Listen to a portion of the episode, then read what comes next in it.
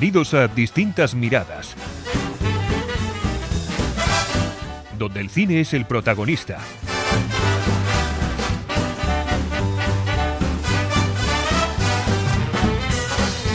Saludos y bienvenidos a Distintas Miradas, el podcast de cine donde todas las películas tienen su hueco.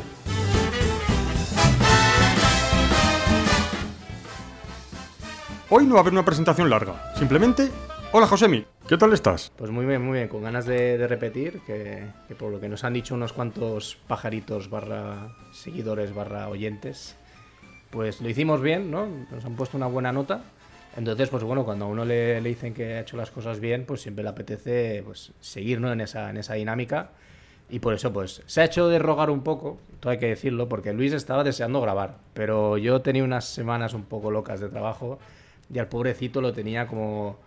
como Me tenía abandonado. lo- estaba, ta- estaba tan histérico como cierta madre de la que vamos a hablar en la película que va a presentar mi amigo Luis. Así que yo, por mi parte, encantadísimo de empezar. Pues vamos a empezar y voy a empezar diciendo de qué va a ir el programa, el podcast de esta, de esta semana. Pues vamos a tener una película, la película de- del programa, que esto es lo bueno de hacer un podcast, que es poder elegir la película. Esta vez me ha tocado elegirla a mí. La primera que elegimos fue Ciudadano Kane, que se puede decir que es la película que nos unió. Y esta vez me ha tocado a mí, la semana que viene le toca a Josemi. Y he elegido La vida de Brian. La película perfecta para mí. La- lo mejor que he visto en comedia en toda mi vida. Soy tan friki de esta película. Soy tan sumamente friki que normalmente cuando preparamos el programa se ve la película. Yo, yo no la he visto. es que no me hace falta. Me la sé de memoria. Es más, yo tenía un amigo en el instituto que nos comunicábamos con frases de la vida de Brian. Hasta ese punto de friquismo de la vida de Brian. Luego tenemos una sección que se titula El Novo que todo lo ve, eh, donde nuestro amigo Josemi nos hablará de dos películas. Más que de dos películas, de una subvisión sobre ciertas escenas de dos películas. De Venom 2 y de Batman. Estoy yo muy intrigado, sobre todo la de Venom 2, no es como muy recomendable. Pero si lo ha dicho Josemi, va a misa. Y luego vamos a tener un debate sobre la controversia creada alrededor del aspecto de los personajes en Los Anillos del Poder. Hay gente que dice que no le gusta que sean de color, que sean distintas razas. Hablaremos sobre el tema. Y yo creo que ya tenemos que empezar. Vamos para allá. Empezamos con la vida de Brian. ¿Qué te parece? Bueno, pues yo he de decir que la vida de Brian ya la vi, ya la vi en su día. Eh, es más, creo que la he visto más de una vez. Y te sorprendería saber que yo creo que la primera vez que la vi fue en el colegio. Creo que me la pusieron en el colegio un poco para explicarnos, eh, digamos, el, momento histórico ¿no? de la llegada de Jesucristo. Y, y un poco, pues, eh, no me acuerdo muy bien el motivo por qué la pusieron, pero era un poco para, para ejemplificar cómo fue vagamente, ¿no? Al fin y al cabo tampoco es, es digamos, una, una recreación eh, fidedigna en tono cómico, ni mucho menos.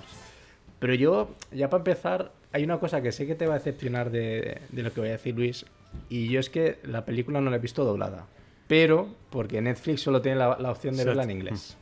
Si no, yo te prometo, yo soy muy pro de ver las cosas en versión original. Porque, por- como ya dije en el anterior podcast, yo por mi trabajo me tengo que fijar mucho en los labiales, en la sincronización. Entonces, a mí estar viendo un personaje mover la boca y ver que no concuerda con lo que estoy escuchando, a mí es algo que me saca mucho de quicio. Sin embargo, yo reconozco, o sea, yo todas las veces que he visto la vida de Brian ha sido, en, ha sido doblada y me apetecía verla doblada otra vez. Pero no pudo ser. Pero aún así me hizo igual de gracia la película, ¿eh? quiero decir, tampoco, tampoco me pareció que, o sea, el doblaje le da su gracia, ¿no? En cuanto a nuestro idioma. Pero quiero decir que mm, no quita que no sea. No es como algunas pelis que las ves en inglés y no tienen tanta gracia, ¿no? Pero, pero en este caso, no sé si se te va a decepcionar mucho, Luis. querrás No, mira, yo te, voy a de- decir, yo te voy a decir, no, ya sabes que, ya sabes, y lo voy a decir aquí, yo soy un amante del doblaje, del buen doblaje. Es más, yo eh, hace, pues ahora antes de la pandemia, igual fue en el año 2019, justo antes de la pandemia, mm, me fui a Madrid a una escuela de doblaje. a Aprender simplemente a ver cómo se hacía un fin de semana y no se puede aprender nada, pero simplemente es que me hacía ilusión, muchísima ilusión verlo, eh, cómo se doblan las películas, y estuve doblando eh, unas series y tal, bueno, un doblaje para aprender. He de reconocer que La vida de Brian es una de las películas que mejor están dobladas de este país. Y sí, bueno, si las ves en inglés, me- yo imagino que tendrán la misma gracia. Pasa que son esos giros, porque al ser una película cómica, mucho con esos gags yo me imagino igual se pierde algo. Pero bueno, la película, la película en sí, da igual, lo veas en eso, en chino en arameo, es una verdadera maravilla. Entonces yo creo que eh, para empezar a hablar de la vida de Brian tenemos que hablar de los Monty Python. O sea, es que los Monty Python son unos verdaderos genios. Es yo creo que cuando se pusieron a, se pusieron a hacer la vida de Brian, fue en estado de dioses. Es decir, en ese momento estaban tocados por los hados. O sea, yo creo que no se puede hacer unos gags, porque claro, no hay que olvidar que la vida de Brian, para el que no lo ha visto, es un conjunto de gags, que están más o menos en un entorno histórico, pero son gags. Es que creo que no pueden ser mejores. No hay nada mejor que esos gags. Tienen gags que es que eh, traspasan la película, que la gente habla de ellos. una anécdota. Mi hijo, que no quiere saber nada del cine, así me ha salido, él no quiere saber nada, se la puse hace poco, hace, no hace ni un año, hace poquito. Y le ha encantado. O sea, le ha parecido una película maravillosa. Entonces, yo creo que es una película genial que tiene mucha controversia de la que luego hablaremos. ¿A ti te, te parece una película tan buena o es que soy un flipado? No, a mí me parece una, una obra de, de, culto. A mí, a mí, sobre todo, una cosa que me, que me gusta de lo poco que he visto de los Monty Python, porque yo, digamos que es un grupo de... Yo, para, empezar, no soy muy fan de, de, la comedia, pero porque nunca me nace el hecho de... O sea, yo soy una persona que se ríe de todo y, y, se ríe con habitualmente y, y, a veces hasta soy un poquito gracioso. Pero el caso es sí, que... Sí, doy fe, doy fe, es gracioso. O sea, es gracioso, doy fe. Pero el caso es que, por ejemplo, a mí ponerme a ver cine de comedia no es algo que me entusiasme, ¿no? Y, eh, tiene que gustarme mucho el, actor o, el, personaje en sí. Entonces yo, por ejemplo, los Monty Python he visto pues poco más allá de, la vida de Brian. Recuerdo muy vagamente Los Caballeros de la, Mesa Cuadrada, creo que se llama, ¿no? Por, sí. Cuadrada. Y, en realidad lo, que siempre más recuerdo de Monty Python y con más cariño es esa especie de, de vídeo, de gag que tienen de de fútbol que son filósofos. No sé si se lo has visto. Sí, sí, sí, sí. Pues a mí se me encanta. Entonces ese humor absurdo de, los Monty Python a mí me, me, choca bastante, ¿no? En esa...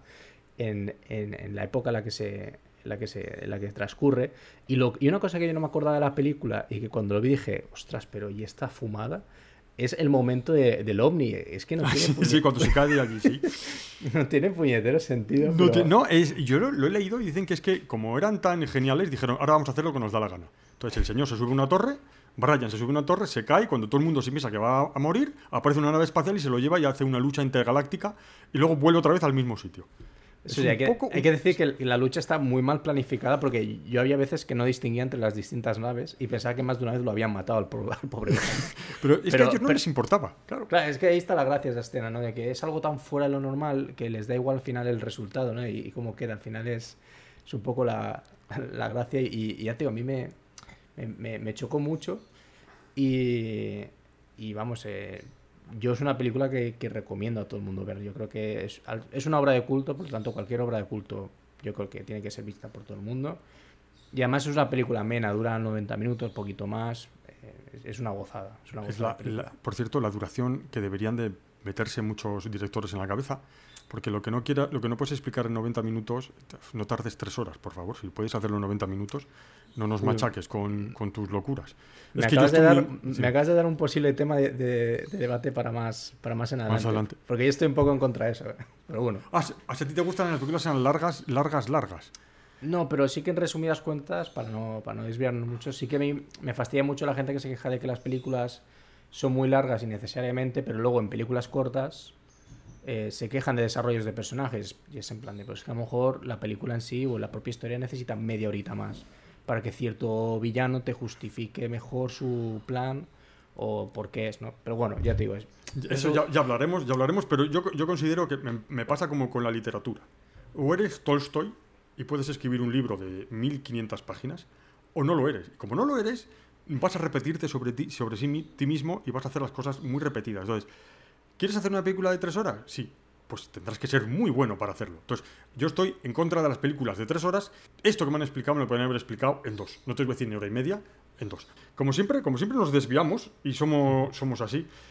Yo te, mira, yo te voy a recomendar, mira, voy a recomendar, porque como tú soy el viejito que recomienda, eh, Josemi, que te veas en internet de los Monty Python, tienen, se llaman Flying Circus, no sé si te sonará. Eso eh, era un programa que hacían ellos en los años 60 y tienen un sketch sobre la Inquisición española que es una verdadera obra maestra. Nobody's Pets de eh, Spanish Inquisition. Exacto, el, el señor que habla inglés, yo no me he atrevido, no me he atrevido a decir el Flying Circus, casi no me atrevo ni a decirlo, es, y a todos los que nos oyen, es una verdadera obra de arte. También reconozco que a mí el humor absurdo es lo que me gusta. A mí el, el- el humor de gente que se cae, el humor eh, de gente que hace estilo, estilo, dos tontos muy tontos, cosas así, eh, me saca de quicio. O sea, no puedo con él. Entonces, a mí me gusta los hermanos Mars, por ejemplo. Más que los hermanos Mars, Groucho Mars, esa clase de humor. Entonces, los Monty Python son una verdadera delicia. O sea, todo aquel que le guste esa clase de humor, tienen que verlo sin lugar, lugar a dudas. Y bueno, vamos a retomar porque siempre nos hacemos vamos a tardar como otra vez dos horas. Los Monty, ¿qué pasó con esta película? Esta película, el- cuando terminaron los caballeros de la mesa cuadrada, hicieron una entrevista y les preguntaron, ¿de qué va a ir la siguiente película? Y uno de ellos dijo, en plan de broma, va a ser sobre la vida de Jesucristo. Y entonces va, se montó una, bueno, "Ah, la vida de Jesucristo. Y cuando se fueron unas vacaciones en las Barbados dijeron, oye, ¿qué para? ¿Y si lo hacemos? Pero claro, no se atrevían a hacerla sobre, la- sobre Jesucristo, porque más ellos mismos decían que Jesucristo no era gracioso. No es una persona para hacer bromas sobre él. Entonces hicieron, dijeron, vamos a hacer una película sobre una persona que confunden con Jesucristo. Es ligeramente, llevan la vida sobre él, no es una confusión de que la gente se crea que es Jesucristo. ¿Qué ocurre? Que como en todo lo que pasa que toca la religión, hay una controversia antes de que la película fuese estrenada. La película había manifestaciones en contra de la película y nadie la había visto. Es que nadie sabía de lo que era. No, no es que no sabían, es que no se había rodado. Es más, la productora, que era Emi, dijo, oye, yo esta película no la puedo, no la voy a, a financiar, sin haberla visto, ¿eh? Dice, no la voy a financiar porque les daba miedo. Entonces, tuvieron que ir con un amigo de ellos, que era muy famoso, que era George Harrison de los Beatles, que fueron y le dijeron, oye, es que tenemos la película, estamos ya, creo que en Túnez, para rodarla y no tenemos dinero para hacerla. Entonces, George Harrison, que creo que no era, no tenía problemas de dinero, les dijo, yo te la financio con una condición, quiero salir en la película. Y se le ve en una pequeña escena. Entonces, es una película que tiene una controversia antes de ser, de ser hecha pública. Y, como siempre, llegó la censura. En España, como comprenderás, hablando de Jesucristo, no se llegó, no se, no se permitió su exhibición hasta años después. Y en un país como Noruega se prohibió. Como Noruega, estamos hablando de un país nórdico que se supone que las libertades son lo más importante, se prohibió. Y los suecos, que son unos cachondos y que tienen, bueno, no sé si son unos cachondos, he dicho que son unos cachondos por decir algo, dijeron, esta película es tan graciosa que está prohibido en Noruega. Es, es lo, es lo de siempre. ¿Y qué pasó? Un éxito total de público. Tú prohíbes una cosa y ya no importa que sea buena, como en este caso que es buena. La gente va a verla. Pero es que aún así han pasado 50 años y seguimos igual, ¿eh? Yo, hace Sí, poco igual. salió una salió, salió un- una noticia de que, de que en una película que tú y yo hemos eh, brevemente charlado, que es Thor Ragnarok, Ah, sí. es- estaba previsto que se, se hiciese, hiciese un cameo o se viese de fondo Jesucristo y ni se atrevieron. O sea, que decir, ya, ya en sí, porque al fin y al cabo puedes entender un poco la, controver- la controversia que, que puede haber con esta película, ¿no? O sea, es que van a tratar la vida de, de- de, digamos, el eh, como la figura más importante dentro de, una religión. Entonces yo puedo entender que para, las, para los más fieles, ¿no? Lo- los que no pueden permitir ni una ofensa sobre, sobre sus creencias, puedo entender que tengan miedo, pero es que incluso hasta temer que salga un... Y, además está en el contexto justo de esa película de Thor Ragnarok, uy, Ragnarok, perdón, eh, Thor, Thor Love and Thunder, no entiendo, porque es una escena donde eh, es como una especie de colisión en la que están dioses y diosas. Quiero decir que al fin y al cabo no, no hay nada peyorativo en, esa, en ese cameo. Y ya te digo, y aparte de esto, pues también hay, hay otras cosas que no están centradas en la vida de, Jesucristo, pero por ejemplo hay una película de Paul Verhoeven que se llama Benedetta, que va un poco sobre, creo, por lo que me han explicado, es una película en la que en un convento pues mm, hay un poco de libertinaje entre monjas Uy, pues, uy. pues, pues un montón. a- a- Había, digamos, había una especie de, de complot a la hora de intentar tirarla abajo por parte, pues, digamos, de siempre de asociaciones religiosas, porque al fin y al cabo dan una imagen que no toca, y al fin y al cabo, este- estas controversias siempre con, con la religión siempre, siempre van a haber. Y has visto que la habían en su época con la vida de Brian y la siguen habiendo a día de hoy, incluso siendo más livianas. Entonces yo creo que eso es algo de lo que nunca, nunca vamos a escapar en ese aspecto de, de la película. Pero que es que, pero que es que yo cuando la vi, la- yo creo, que la primera vez que la vi, la vi en, la- en televisión, en televisión española, y pusieron un cartel advirtiendo que podía herir la sensibilidad del espectador. Claro, tú te pones a ver una película como esa, dices, claro, yo era un chavalillo. Entonces pones a ver, a ver qué me voy a encontrar en esta película.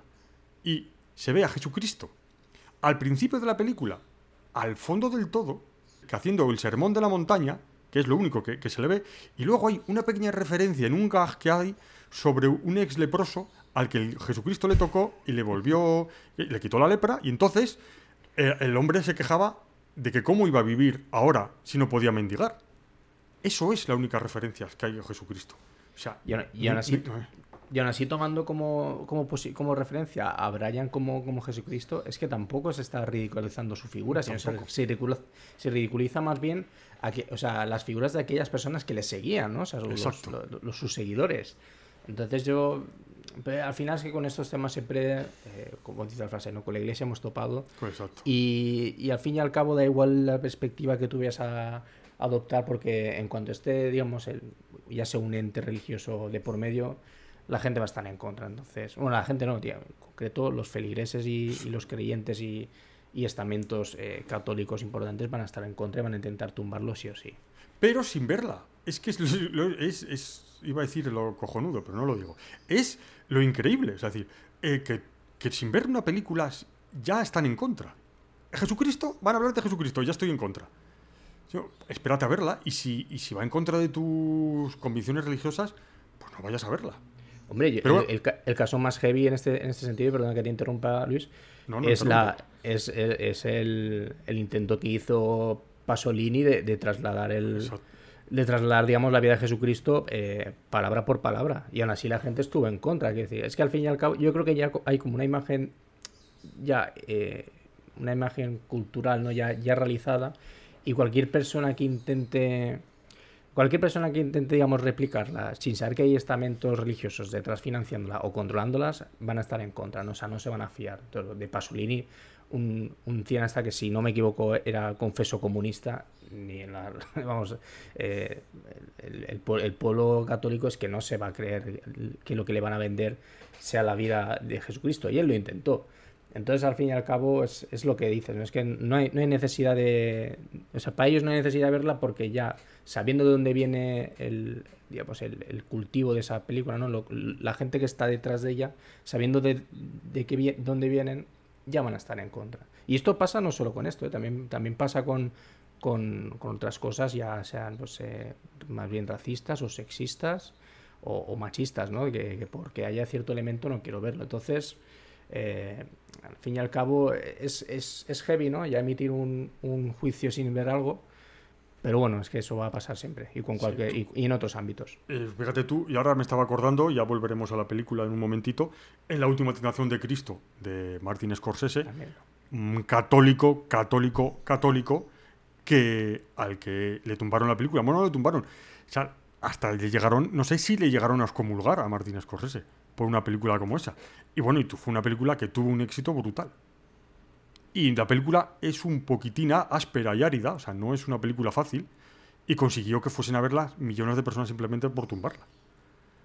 Pero bueno, eh, como siempre nos vamos por los cerros de Úbeda, Sí, sí, sí. Que, es, que es lo bueno, yo creo que es nos lo gusta bueno. el debate, nos gusta el debate. gusta. y- y- Que- con- y entonces, las cosas. a lo que, a lo que íbamos. Bueno, eh, la vida de Brian. Eh, simplemente tiene escenas míticas en la que critican a todo. O sea, no hay un solo estamento del mundo que no caiga en sus redes. Es decir, desde la religión, la política, porque tiene el famoso sketch en la que están en el circo romano. Lenguas de alondra, morros de nutria, bazo de ocelote. ¿Tienes pipas? Lo siento, no tengo pipas. Tengo higadillos de erizo y bazo de ocelote. ¿Morros de nutria? No, no quiero esas mierdas romanas. ¿Por qué no vendes comida normal? ¿Comida normal? Sí, no esos aperitivos imperialistas. Yo no tengo la culpa, no soy más que un mandado. Bueno, dame una de morros de nutria. Que sean dos. Dos. Gracias, Rex. ¿Sois del Frente Judaico Popular? Vete a la mierda. ¿Qué? ¿Frente Judaico Popular? Somos del Frente Popular de Judea. Frente Judaico Popular. Disidentes. ¿Puedo entrar en vuestro grupo? No, fuera. Yo no vendo esto por gusto, es un empleo. Yo odio a los romanos como el que más. ¿Estás seguro? Claro que sí. Odio a los romanos, te lo juro. El que quiera entrar en el FPJ tiene que odiar de verdad a los romanos. Yo los odio. ¿Así cuánto? Mucho. Bien, admitido. A los únicos que odiamos más que al pueblo romano es a los cabrones del Frente del Pueblo Judaico. Disidentes y al Frente Popular del Pueblo Judaico. Disidentes también. Al Todos Frente disidentes. Popular de Judea. Disidentes. ¿Qué? El Frente Popular de Judea, disidentes. El Frente Popular de Judea somos nosotros. Creí que éramos de la Unión Popular. Frente Popular. ¿Qué pasó con la Unión Popular, Rex? Ahí está. ¡Disidentes! O sea, también está en contra de los nacionalismos cuando llega y dice, ¿qué han hecho los romanos por nosotros? Nos han desangrado los muy cabrones. Nos han quitado todo lo que teníamos. Y no solo a nosotros, sino a nuestros padres y a los padres de nuestros padres. Y a los padres de los padres de nuestros padres. Sí. Y a los padres de los padres de los padres de nuestros padres. Vale, Stan, no desarrolles más el tema. Y a cambio los romanos, ¿qué nos han dado? El acueducto. ¿Qué? El acueducto. Ah, sí, sí, eso sí nos lo han dado, eso es cierto, sí. ¿Y el alcantarillado? Ah, sí, el alcantarillado. ¿Te acuerdas cómo olía antes la ciudad? Sí, de acuerdo. Reconozco que el acueducto y el alcantarillado nos los han dado los romanos. ¿Y las carreteras? Evidentemente Ah, sí, las carreteras. las Eso no hay ni que mencionarlo, hombre. Pero aparte del alcantarillado, el acueducto y las carreteras... La irrigación. La sanidad. La enseñanza. Sí, sí, de acuerdo, de acuerdo. ¿Y el vino? Ah, claro, el verdad. vino, por supuesto. Sí, eso sí que lo vamos a echar de menos si se van los romanos, Rex. Los baños públicos. Y ahora se puede salir de noche sin peligro, Reg. Sí, saben cómo imponer la ley del orden. La verdad es que son los únicos que han sabido imponerla.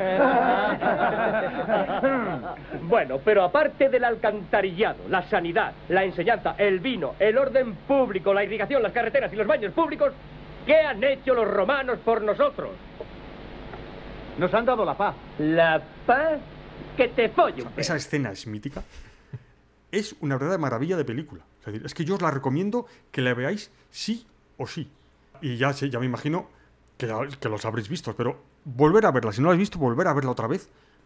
El estado de gracia de, de unos humoristas geniales, venidos de. Más que no, no eran unos humoristas cualquiera, o sea, eran de Oxford y de Cambridge, eran estudiantes de Oxford y Cambridge que se reunieron para hacernos reír. Y lo hicieron salvajemente.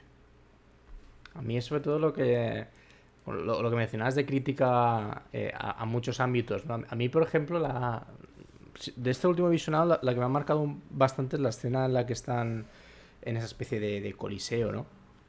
Porque sí que en cuanto al- a, la crítica de ámbito político, a mí un poco eh, esa crítica que hace el, el Frente Popular de, de Judea al resto de, de partidos políticos, ¿no? O lo, o lo que se puede llamar a eso, me recuerda un poco a un- una similitud ¿no? a, la, a la izquierda que tenemos a día de hoy aquí en España, ¿no? que, que es como que es como que persiguen el, el mismo bien común, pero por no pertenecer, o sea, por, por ya ser cada uno de, de partidos distintos, es como que están entre, entre sí, o sea, es- se enfrentan Sí, entre ellos, entre ¿no? sí, sí, sí, sí. Entonces Sí, un poco hay. me, me hacía gracia ese sentido de que, de que ojo, yo, me están re- una película de, de hace tantos años me está reflejando a la perfección lo que es la política de izquierdas en España, desgraciadamente. O sea, es impresionante. Están más peleados entre ellos que con los mismos romanos. Y eso pasa actualmente. En la política, yo no sé si en la política de los demás sitios, pero en España ocurre. Por una Galilea libre. Frente Popular de Judea, misión oficial.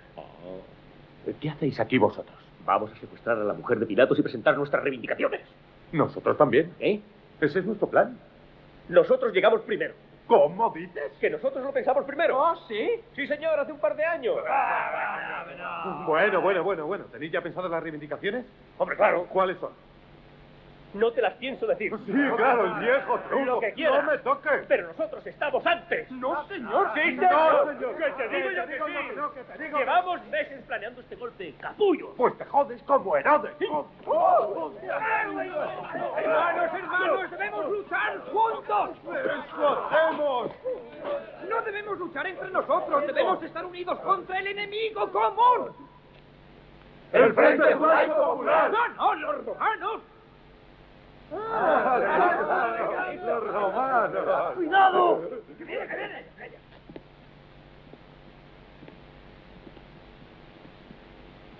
Bueno, ¿por dónde iba? Tú me tenías que dar un puñetazo. Ah, sí, sí, sí. Venga, venga.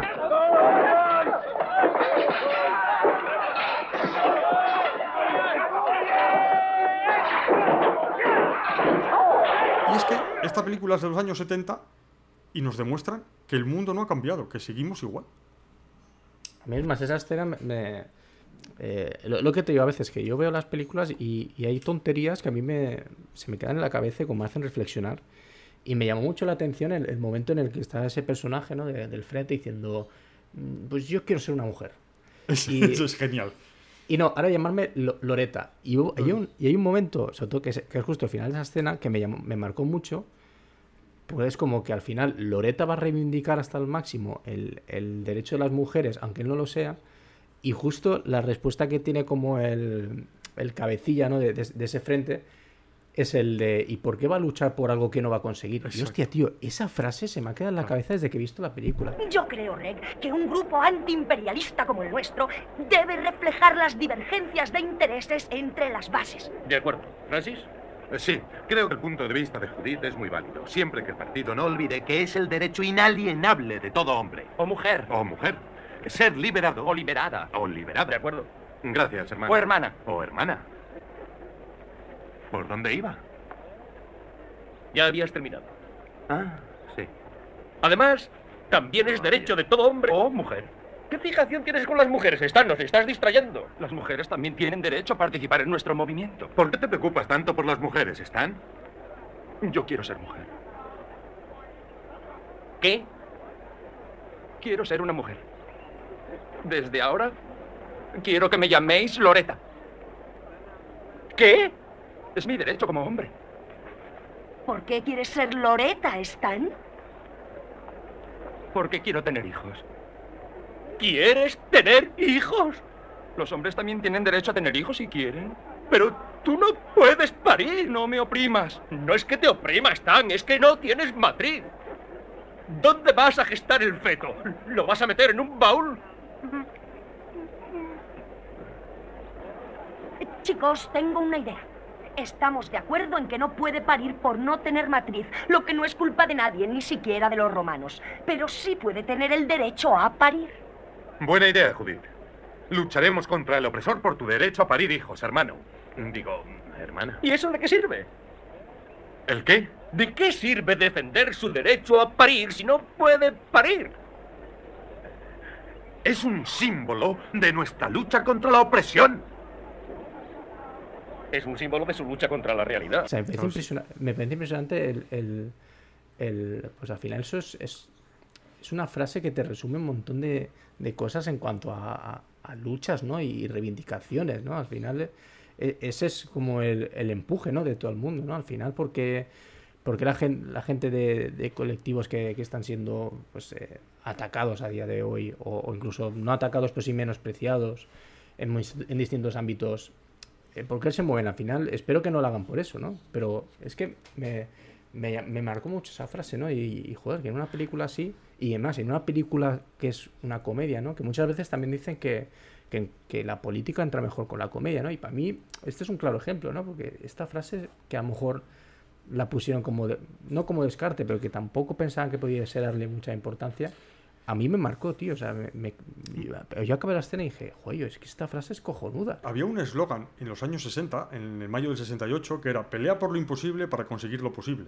Es una cuestión que es interesante decir, porque muchas veces tienes que pedir unos máximos para conseguir unos mínimos. También hay que tenerlo en cuenta. Y lo que tú dices, la política con humor entra mucho mejor.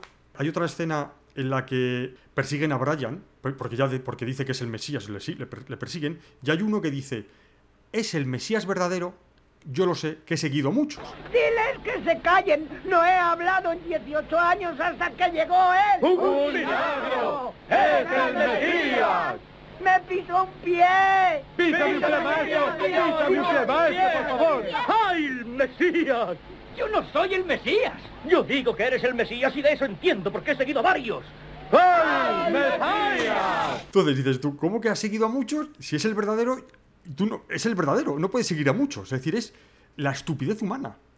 A mí una, una, cosa que me pasó viendo la película es que tampoco entendía muy bien el motivo por el que al final ve, le veían al Mesías, porque él sí te das cuenta cuando, cuando se escapa de la casa y cae en el peldaño en el que tiene que estar ahí reivindicando cosas o haciendo sus speeches. Sí, para que no le pillasen los romanos. Claro, él en un principio lo que está diciendo que era rechazo, pero luego de golpe y porrazo es como que mmm, al final la gente cambia, ¿no? Y, y, a mí es una cosa que me, me trastocó porque dije, ostras, es que no sé si me he perdido algo, pero es que... No, no porque bien. él va hablando y de repente ve que los romanos están yendo, entonces él deja de hablar, no lo dice. ¿Y quién tiene vergüenza? Eh, no juzguéis a vuestro prójimo o también vosotros seréis juzgados. ¿Qué? He dicho, no juzgues a tu prójimo o también tú serás juzgado. ¿Quién? ¿Yo? Sí. Oh, muchas gracias. Bueno, no solo tú, todos vosotros. Bonita calabaza. ¿Qué? ¿Cuánto quieres por esa calabaza? Nada, te la regalo. ¿Me la regalas? Sí. Mirad los lirios. ¿No vas a regatear? No, en el campo. ¿Es que tiene algún defecto? Que no, que te la regalo. Que miremos los lirios. O, o los pájaros, si no. ¿Qué pájaros? Cualquiera. ¿Por qué? ¿Ellos tienen trabajo? ¿Quiénes? Los pájaros. ¿Que si los pájaros trabajan? ¿Qué le pasa a ese? Dice que los pájaros son unos gorrones. No, no, el caso es que a los pájaros les va bien, ¿no? Sí, suerte que tienen. Y son muy bonitos. Y vosotros sois mucho más importantes que ellos, ¿no? Entonces, ¿de qué os preocupáis? La cosa está clara, ¿no? Me preocupa qué es lo que tienes contra los pájaros. Yo no tengo nada contra los pájaros. Mirad los lirios. ¡Eh! Ahora le da la perra con oh, las flores. Deja en paz a las flores. Te doy un shekel por ella. Es tuya. Bueno, dos. Había una vez un hombre que tenía dos sirvientes. ¿Cómo se llamaban? ¿Qué? ¿Que cómo se llamaban? No lo sé. Y les dio unos talentos. ¿No lo sabes? Eso da igual. No sabe cómo se llamaban. No se llamaban Simón y Adriano. Bien. Antes dijiste que no lo sabías. Pero bueno, ¿qué más da? El caso es que los dos sirvientes... Este se está inventando la historia. No es verdad. Y les repartió... Un momento, ¿no eran tres? ¡Ah! Ahora dice que son tres. No, no, eran tres. En realidad eran... eran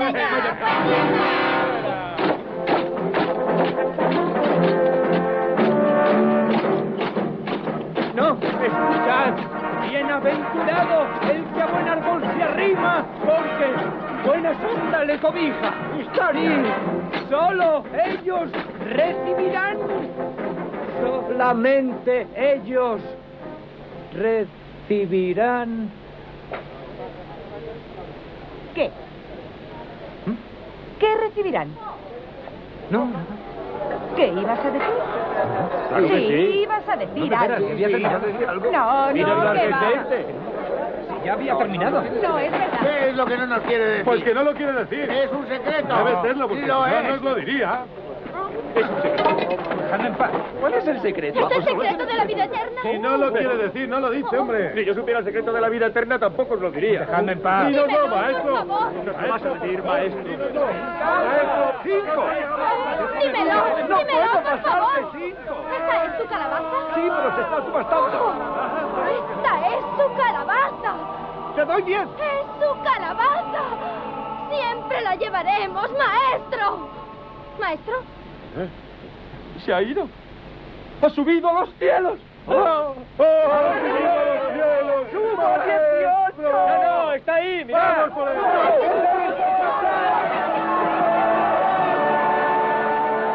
Entonces la gente dice, ¡ah! Te estás callando algo, seguro que sabes algo. Y todo. Entonces es como, como decir, yo, este seguro que sabe algo porque no lo ha dicho. Como los demás lo decían todo y él se ha callado. Y luego se ha dicho, ah, dejarme en paz porque estaba diciendo tonterías simplemente para que los romanos no le pillasen. Ese es el, el por qué la gente le sigue. O sea, absolutamente por nada. Como pasa en la, realidad. ¿Por qué se siguen a muchas, a muchas cosas? Muchas veces por nada. Porque hay sectas que, que hacen que la gente eh, dé su dinero y, deja a la familia. Pues simplemente por unas carencias de ellos y, y unas promesas. Y este estaba haciendo una promesa, dejó de dar la promesa y la- le seguía. Oye, por- dínoslo, dínoslo, que eres el Mesías. Es así. Yo creo que también hay- hay un momento, es que está, hay un momento de la película en que sí los sentimientos religiosos se pueden ver, bueno, no menospreciados, sino cuando le preguntan a la, a la madre de Brian si era virgen. ¡Fuera de aquí! Perdone. ¿Sí? ¿Es usted virgen? ¿Cómo ha dicho? Bueno, si no es demasiado personal, ¿es usted virgen? Si no es demasiado personal. ¡Caray! Con la preguntita del tío. ¡Venga, fuera! Claro Es que es gracioso, claro, que tú te pones a pensar que eso, que es una de la parte de la fe católica, tienen que admitir que de esas cosas se pueden hacer bromas. Ese es el problema. ¿Tú crees? Una pregunta, y yo es que estoy embalado.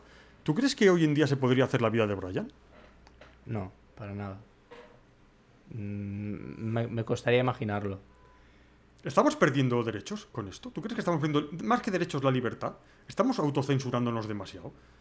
No, yo creo que a lo mejor, o sea, yo lo veo, lo veo más difícil por, por, por, digamos, el, la presión que, que, que podrían ejercer, digamos, los, los, los estamentos religiosos, ¿no? Sobre todo en temas de, de boicot, porque yo creo que sí que hay cosas en las que eh, pueden tener más manga ancha, ¿no? Lo que te he dicho de la película esta de Benedet- Benedetta, al fin y al cabo son monjas. Las monjas dentro de lo que cabe, dentro de esa cultura son importantes, pero claro, comparado Pero son ejemplo, mujeres, entonces no les importa.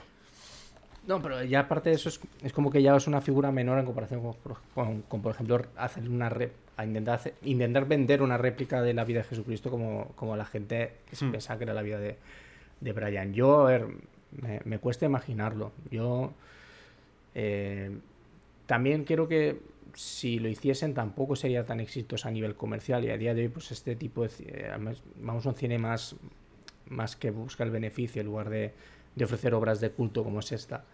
Entonces yo creo que por mi parte lo vería complicado. Que sea bueno o malo, pues hombre, dentro que cabe, o sea, yo creo en resumidas cuentas es algo negativo.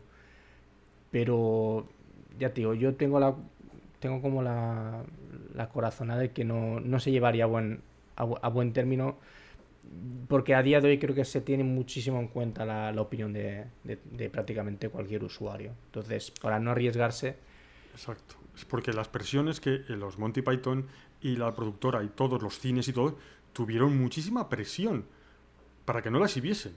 Pero la libertad de expresión prevaleció sobre eso. Y estamos ahora mismo en un momento en el que la libertad de expresión muchas veces cae bajo la presión de los grupos eh, de poder. Ya no solamente de los grupos de poder, sino de la opinión.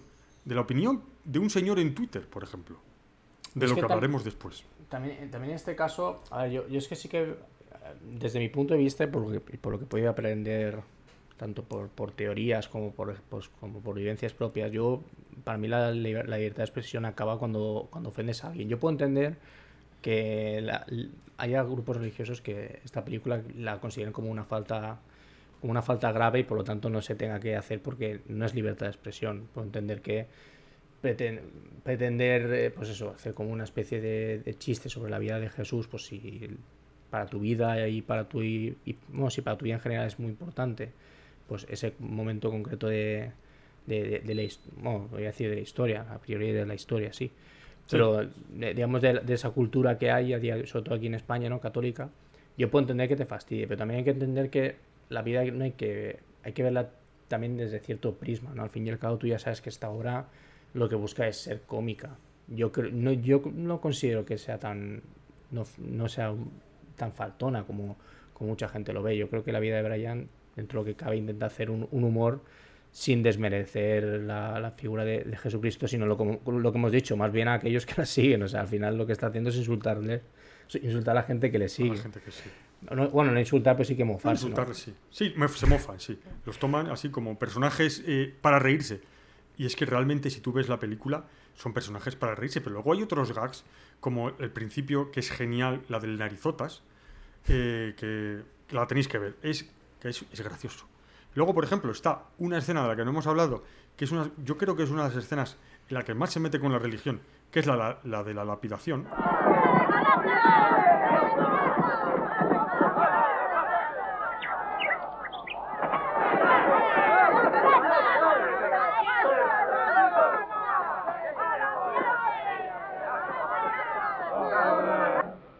Matías, hijo de Deuteronomo de Gad. Digo presente. Sí. ¡Presente! El Consejo de Ancianos te ha hallado culpable de pronunciar el nombre de Dios y por tanto de blasfemia. Se te condena a morir lapidado. Había cenado bien y, y le dije a mi mujer, "E- ese bacalao es digno del mismo Jehová. Pero solo dije eso. ¡Blasfemia! ¡Ha vuelto a decirlo! ¿Lo habéis oído? ¡Lo hemos oído! Continúo. En virtud de la autoridad que me ha sido otorgada. Ay, ay, ay, sin precipitarse, que aún no a hemos ver, empezado. ¿quién ha sido? ¿Quién ha tirado esa piedra?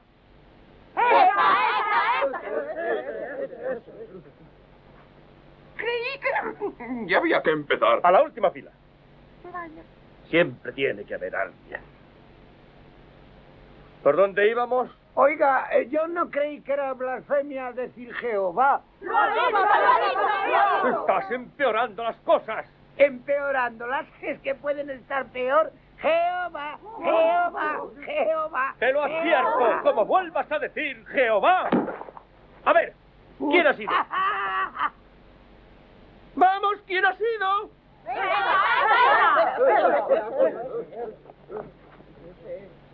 ¿Has sido tú? Sí.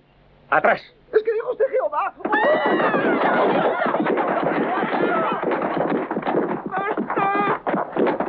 ¡Basta! ¡Basta! Ya está bien, que nadie tire una piedra hasta que yo toque este pito. ¿Entendido? Aunque, y esto que quede bien claro, aunque alguien diga Jehová.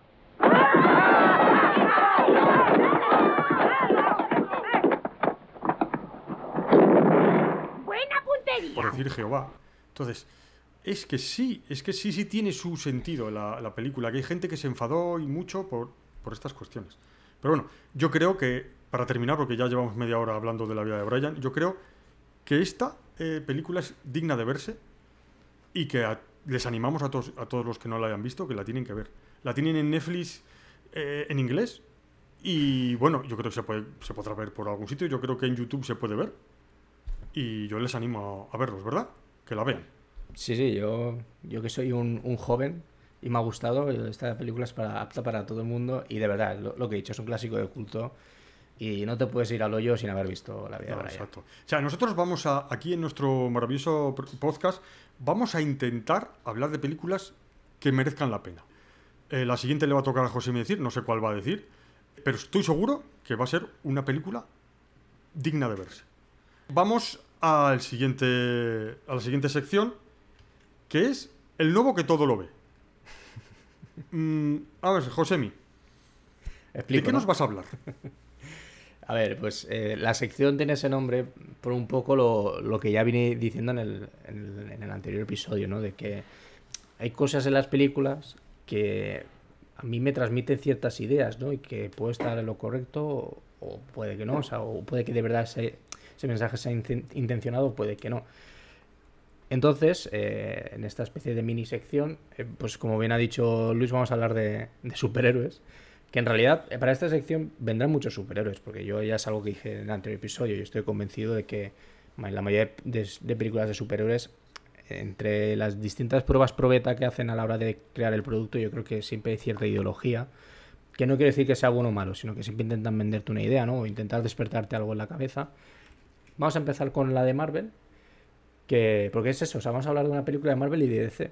Pero justo pasa lo contrario, ¿no? Que de normal las pelis de Marvel son las que son consideradas buenas y las de DC malas. Y aquí, en mi, en mi humilde opinión, es al contrario. Empezamos con Marvel, ¿no? Vamos a empezar con Venom 2. Yo de Venom 2 no voy a hablar nada en concreto porque no es el, el cometido de, de, digamos, la, esta, esta especie de sección. Yo solo voy a hablar de una escena en concreto. Una escena en la que ya pues casi a mitad, bueno, sobre la media horita, 40, minuto 40, Gracias.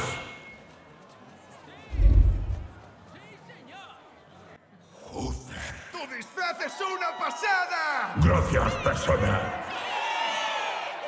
Eddie se equivocaba. Él me tenía escondido porque se avergonzaba. Pero miradme ahora, me adoráis. Y soy libre. ¡Sí! Basta de tratar con crueldad a los de fuera. Está mal. Todos deberíamos poder vivir juntos en esta bola de piedra. Libres para ser quienes somos. Yo a ti también. ¡Sí! Protector letal fuera.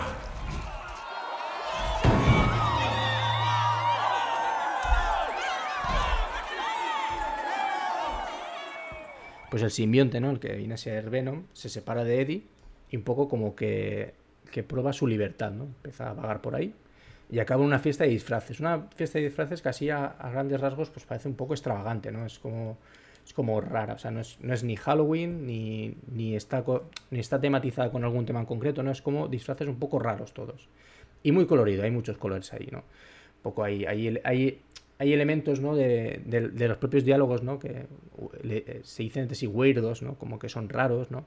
Pero también ves como que es un ambiente como, eh, como bastante amigable, ¿no? También dicen super friendly, ¿no? O sea, es como, como un ambiente en el que todo el mundo se respeta entre sí, ¿no? Hasta incluso hay un momento en el que cuando entra, cuando entra Venom, ese- justo, justo cuando se acaba ese momento de la escena, dice, acabo de salir del armario de Eddie, ¿no? Entonces a mí, ya cuando estoy viendo esta escena, a mí ya se me ilumina algo en la cabeza. Digo, uff, aquí hay algo que me está intentando no vender, pero sí que mm, transmitir. Después, bueno, pues hay una escena de... que no tiene nada que ver con el villano, y luego volvemos a Venom. Esta vez Venom hace entrada en la escena con collares, ¿no? Con una especie de collares colgantes, que ves que tienen muchos colores, ¿no? Al final son como que recogen un, prisma bastante amplio en cuanto a gamas de colores, ¿no? Un poco así, mm, como a cierta bandera, ¿no? De, cierto movimiento reivindicativo que todos sabemos. Y ves que va, eh, ves como que tiene una actitud muy de que se siente libre, ¿no? Se siente cómodo en donde está. O sea, ha tenido que llegar hasta ese sitio para sentirse cómodo, para sentirse, pues, liberado, ¿no? Y suelta frases así como, él me tiene escondido porque se avergüenza de mí, ¿no? Porque hay un momento en el que, en el que él ve un- una, una chica cantando, entonces siente la necesidad de coger el micro. O sea, le importuna a la chica para coger el micro y empieza a dar un speech en el que suelta frases literalmente, porque las, las- las he copiado. Dice, él me tenía escondido porque se avergonzaba de mí. Basta de tratar con crueldad a los de fuera. Libre para ser quienes somos. O sea, hay que ser libre para ser quienes somos. Y yo creo que un poco al final ese mensaje ¿no? que te está transmitiendo lo, lo hace porque, eh, porque le empieza a brotar como cierto sentimiento de comunidad, ¿no? que, que- se ve rodeado ¿no? a través de esa, de esa gente que en teoría es gente rara. ¿no? Entonces, claro, yo cuando vi esta escena lo primero que pensé es, eh, está mandando un mensaje al- a la comunidad LGTBI, o sea, le está diciendo de manera muy... No es para nada explícito. Podrías decir explícito con la frase de acabo de salir del armario, pero tampoco luego las siguientes frases que hice, eh, digamos, digamos, ejemplifica o, o- significa ¿no? el, el- el- movimiento en sí, ¿no? Pero sí que dice, eh, como, no dogmas, pero sí que frases, ¿no? Que un poco es, yo creo que van adheridas a esa, a esa lucha, ¿no? Entonces, claro, yo vi la escena y "Yo, me, está- me están vendiendo, desde una película como hecha por Marvel, me están intentando hacer vender, o sea, no vender, sino que entender que, que esto es un mensaje pro LGTBI, o sea, que o sea, es Venom un- un- una persona que está a favor de los, de los derechos y, de las libertades LGTBI, que luego desde otro prisma tú puedes entender que se puede dirigir a, otras a otro tipo de, de colectivo, ¿no? Como por ejemplo la gente que sufre bullying, ¿no? O, otras personas que es- se sienten como que no encajan en, la sociedad, ¿no? Y justo en ese momento sí. O sea, me parece que es un mensaje que sí que puede ir a distintos, em, a distintos ámbitos, pero a mí, por, por digo, por el colorido de la, de la, de la escena en sí, los colores, los colores que lleva que a mí me recuerda un poco a la, a la bandera LGTB y LGTBIQ. Y encima, eh, suelta frases como eso, acabo de salir del armario y, y es un poco hacer apelación a que, a que yo soy diferente, pero no por ello soy peor persona. A mí me dio esa sensación. Entonces yo hice como una especie de, de investigación y dije, voy a ver si hay gente que piensa más, más que esto, a ver si no estoy yo solo. Y Andy Serkis, que es el director, eh, como que dejó caer que sí, que un poco Venom es, es LGTBI, porque bueno, al fin y al cabo, pues lo que tiene con, con Eddie Brock, es, que es el personaje, el, personaje huésped, es como una relación así muy de amor, no es como que se quieren y tal. Pero justo hay una frase en concreto en una entrevista que, intento, que he intentado traducir más o menos, se queda así como que Tom Hardy y Kelly Marshall, que son los productores, siempre tuvieron eh, esta idea sobre Venom saliendo y acudiendo a una fiesta que era una especie de festival LGBT, LGBTQIA. De verdad lo llamaría yo. Y esto es básicamente su fiesta de presentación. Es decir, al final, el, caldo de cultivo a la hora de hacer artísticamente esta, esta fiesta eh, fue una, fiesta LGTBI. Entonces, claro, esto es a lo que me refiero, ¿no? Que, que yo veo películas y a lo mejor puedes ver esta escena y pues no pensar nada. Pero a mí sí que me transmitió eso. Entonces, yo ahora que sé que Luis ha visto la escena, yo quiero saber, quiero preguntarle que, qué opina sobre, so- sobre esta idea, ¿no? Esta tesis que a mí me, me- me vino a la cabeza al ver esta escena. Pues te voy a decir la verdad, yo, eh, yo había visto la película, que no vamos a hablar de ella, no vamos a decir que es bastante mala. Me pareció exactamente lo que tú has dicho. Iría un, un poquito, incluso un poquito más, un discurso en contra de la intransigencia. Ese rechazo al diferente, lo distinto nos da miedo, por no ser como yo, no nos gusta. Creo que es el mensaje. de, yo por ser diferente no soy menos que tú y no tienes que tenerme miedo. Incluso los, los colores, el colorido y todo eso es LGTBI total. Yo, a mí es que yo no lo había visto con ese prisma y es que yo creo que tienes toda la razón del mundo. Y bueno, has, has elegido Venom, que es una película, pues ya dijimos, de superhéroes. Pero por ejemplo, yo es que me he acordado de la película de Ben Hur, la del año 1959, en la que eh, Mesala y, y Ben Hur tienen una relación entre ellos y esa relación es una relación homosexual. Y eso no, no lo no digo yo porque me lo he imaginado, sino porque el propio director de la película era lo que querían los guionistas. Dijeron, queremos que sea una relación homosexual, queremos que haya que sea que el pasado de ellos, antes de volver a reencontrarse, era una relación de unos chavales que estaban enamorados y que a la vuelta uno le rechaza al otro. Y le dijeron al actor que hacía de Mesala, eh, a Stephen Bow, le dijeron, estás enamorado de él. Pero a Ben Hur no se lo dijeron, al actor no se lo dijeron. Porque bueno, sabemos cómo era el actor de, de, de no le gustaba, eh, no era precisamente a favor del LGTBI. Entonces, tú cuando ves esa escena, sabiendo que es una relación homosexual, que uno está enamorado del otro y el otro le rechaza, ves la escena totalmente distinta. Y la película no tiene nada que ver. Porque son las miradas del actor que interpreta a Mesala, es una mirada de amor. Claro, tú, si ves sin saberlo, pues ves algo raro, pero no te das cuenta. Se ve que es una escena de amor y luego de odio, ese, ese odio al rechazo. Entonces, ¿qué ocurre? Que en una película como Venom pasa lo mismo. Tú ves a un monstruo en una fiesta y es lo que puedes ver. Y gracias a Josemi me he dado cuenta que es LGTBI. Incluso que es más, que es en contra de la intransigencia de la gente. Entonces, desde aquí te doy las gracias, Josemi. Sea, una escena de una película en la que yo había visto un señor vestido de. un monstruo vestido. Y no, es que es mucho más. Y además yo, creo que también como el, el hecho de que el altavoz sea el propio simbionte me, parece un, ejemplo perfecto, porque al final es... Me parece un ejemplo perfecto para ya extrapolar, digamos, ese mensaje ¿no? de, de lucha contra la intransigencia que mencionas al resto de, de- de- estamentos, de, bueno, más estamentos de, ámbitos de, lucha, ¿no? Porque al final es un, es un extraterrestre, ¿no? O sea, es normal que vaya a crear rechazo. Entonces a mí me parece, o sea, me parece que el, el mensaje en sí está bien, está bien elegido el, el portador de, del, ya te yo, a mí me transmite esa, esa idea. Yo, puede ser que luego haya alguien que sí que esté involucrado en ese colectivo diga, yo no lo veo así.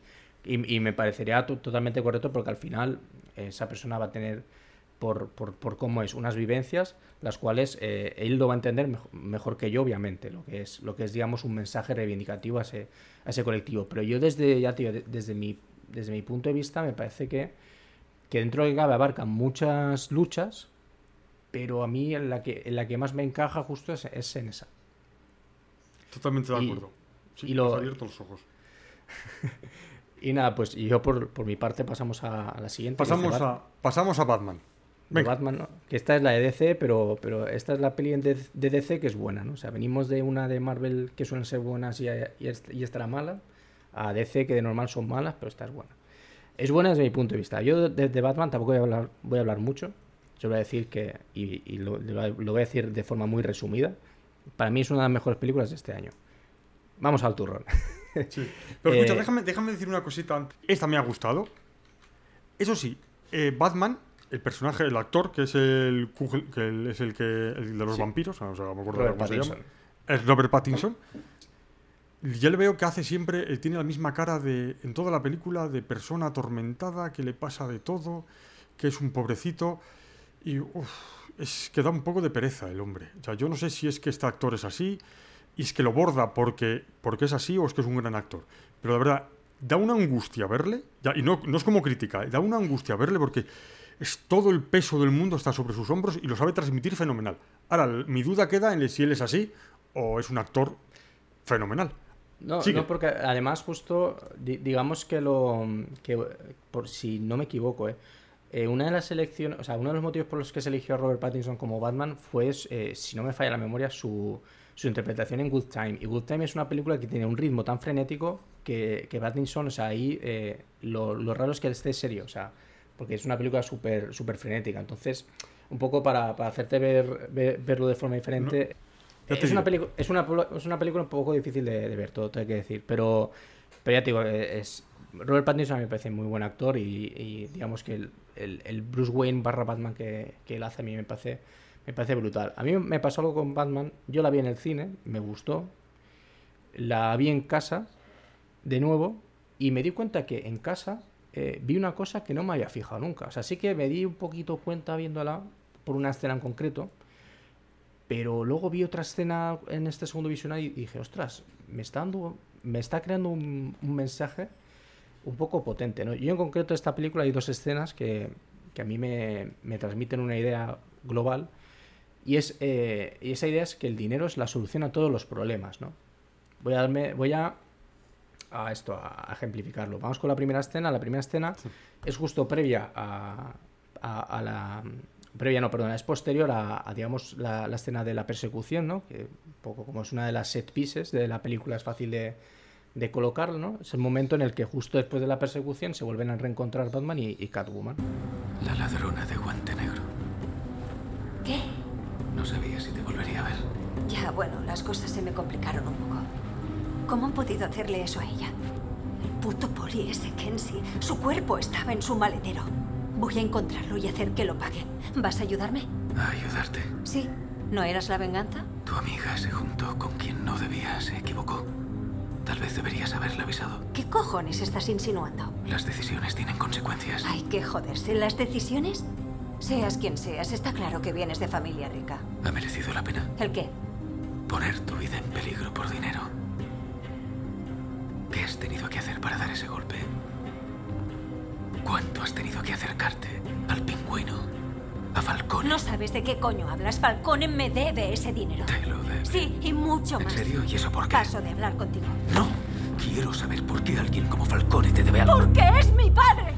Entonces, eh, Catwoman, Catwoman, uy, perdón, Catwoman. eh, Batman le recrimina a Catwoman que, que al final lo que, lo que está planeando ella era robar el dinero, ¿no? Como que al final todo era una tapadera para, para robarle, para al final salirse con la suya y, ganar dinero y ya está. O sea, que al final su motivación, eh, la motivación que le había dado a Batman era falsa. O sea, ella quería pues, beneficiarse de, este robo. Entonces, eh, la excusa de, de, de Catwoman, ¿no? De por qué ha hecho eso y por qué se ha llevado el dinero, dice es que Falcone le debe dinero, ¿no? Un poco da. eh, como que ese dinero que le ha robado, Falcone se lo debe. No te dan el motivo. En ese momento no te dan el motivo. Te dicen que por, que, que por las cosas que, que le ha hecho a ella, eh, le debe ese dinero. Claro, en ese momento tú aún no sabes, y aviso de spoiler. eh, Spoiler, no- spoiler, así, para que Spoiler. más. Tú no, No, sabes que. sí, dime, dime, sí, sigue, perdona. Sí, no, iba a decir que tú en ese momento no sabes que Catwoman, o sea, el padre de Catwoman es, es Falcone, porque al final Falcone como que tuvo una relación con su madre, entonces como que la medio abandonó, la madre murió, entonces un poco Catwoman, eh, pues su figura paterna es como eh, su némesis, ¿no? Quiere decir, eh, quiere acabar con, con, él, con él. Entonces al final esa idea, o sea, esa escena, la idea que te da es que mm, a pesar de las fechorías que le, han, que le ha hecho, se soluciona todo con dinero. O sea, al final Catwoman, ¿cómo, cómo pretende solucionar este problema que tiene con su padre? Robando dinero. dinero. Entonces, claro, a mí esto, esto lo, lo vi, lo vi en este segundo visionado y dije, joder, yo sí está, está reduciendo el, su enemistad con su padre a lo soluciono con dinero. O sea, ni con la muerte, ni con el perdón, ni, ni hostias, hablando mal y pronto, con el dinero, ni más ni menos. Y luego ya, que esto sí que ya, digamos, me, me- di cuenta cuando vi en el cine, pero lo potencié en este segundo visionado, es ya la escena de la- del interrogatorio entre Enigma y Batman. Yo estaba allí ese día. El día en que el gran Thomas Wayne anunció que se presentaba a la alcaldía y que hizo todas esas promesas. Pero una semana más tarde murió y todos se olvidaron de nosotros. Solo hablaban del pobre de Bruce Wayne. Bruce Wayne, el huérfano. Huérfano.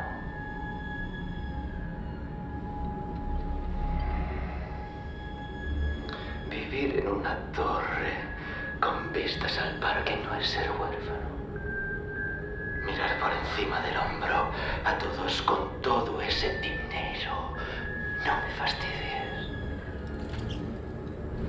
¿Sabes qué es ser huérfano? Compartir habitación con 30 niños. Tener 12 años y ya ser tropainómano para no sentir.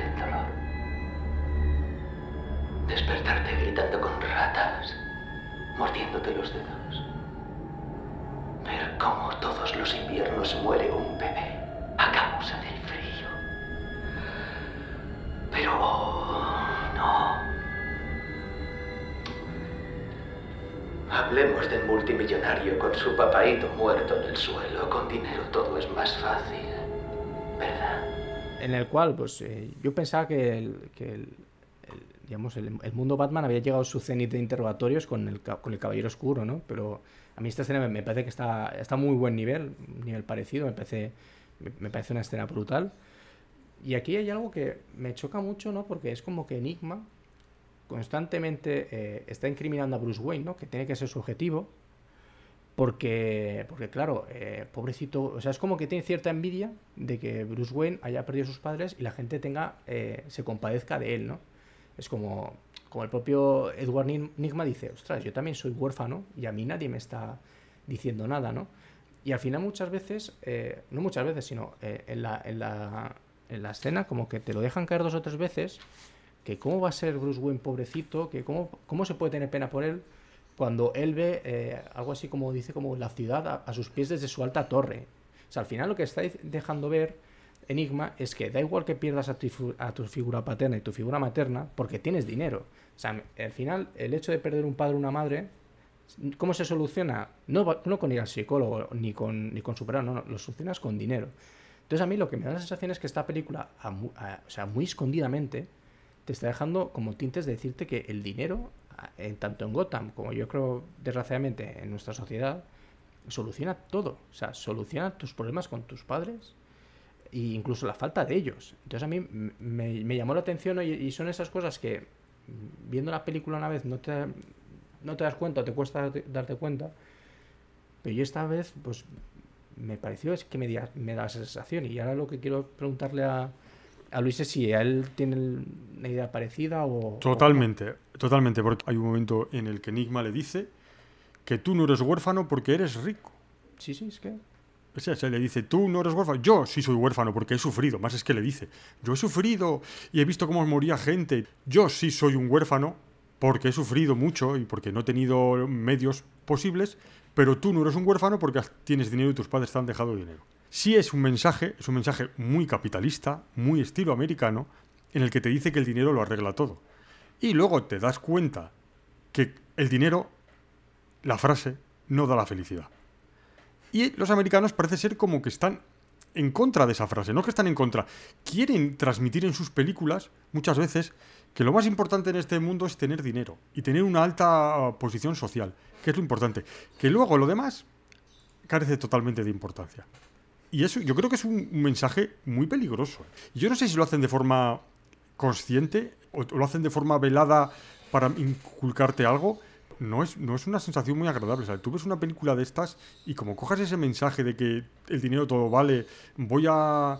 eh, mi padre eh, me ha faltado y le voy a robar dinero y en vez de hablar con él o hacer, tratar con él, es, es muy, muy capitalista y demasiado apegado al dinero. A mí es que me, me transmite ese- esa, esa idea, ¿no? Esas dos escenas me, me transmiten esa, esa tesis. Sí que es cierto, y aquí, por mucho que vayamos de moralistas, vamos a ser sinceros. Tener dinero te da una seguridad impresionante. A, mí, me, me, a mí Enigma me, me, parece que sería el típico que diría, el dinero no da la felicidad, pero yo nunca he visto a nadie llorar en un Ferrari, ¿no? Sería ese típico cuñado que, lo, que diría esa frase. No, pero quiero decir, yo puedo entender, o sea, yo entiendo perfectamente en, en gran parte, o en gran parte, no, en menor parte, mejor dicho, la visión de, de, Enigma, ¿no? Yo puedo entender que alguien que no tiene nada, no tiene nada, no tiene por qué sentir y está en su, mismo, en, su misma posición, como, como están los dos que han perdido sus padres, puedo entender que no sienta pena por Bruce Wayne por el mero hecho del dinero que tiene. Pero claro, hay cosas en esta vida que desgraciadamente el dinero no te lo da. Y yo creo que la pérdida de unos padres, y más a una edad tan temprana, es que por más dinero que tengas y por más que tengas una figura paterna lo más parecido posible como es Alfred, no es lo mismo. Y además en esta película se evidencia, ¿no? Porque yo, yo creo que desde que se, se, se ve muy claro, sobre todo hasta mitad de la película, que su relación con Alfred no es la misma que, por ejemplo, veíamos a Christian Bell con Michael Caine, ¿no? Eh, aquí está, es como más, como más un, más persona, padre, ¿sí?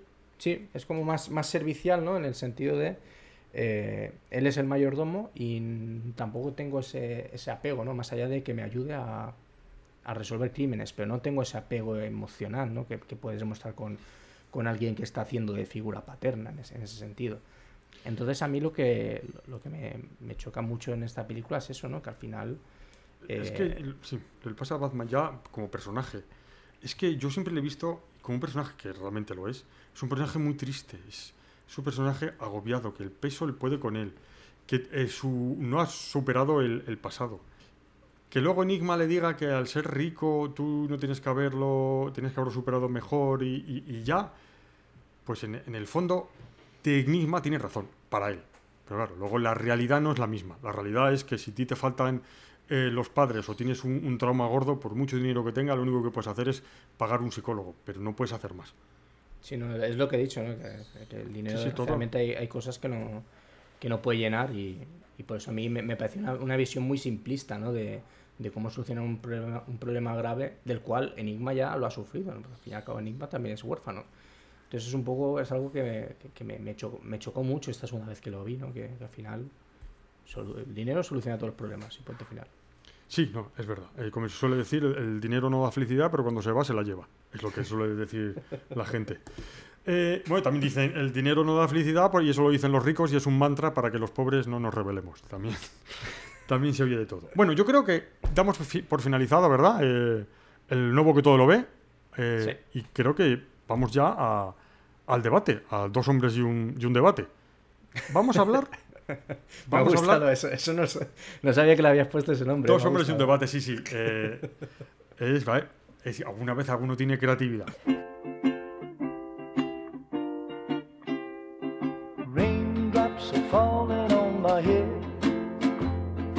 Just like the guy whose feet are too big for his bed Nothing seems Dos hombres y un debate raindrops are falling on my head, they keep falling. So I just did me some talking to the sun. And I said I didn't like the way he got things done. Sleeping on the job, those raindrops.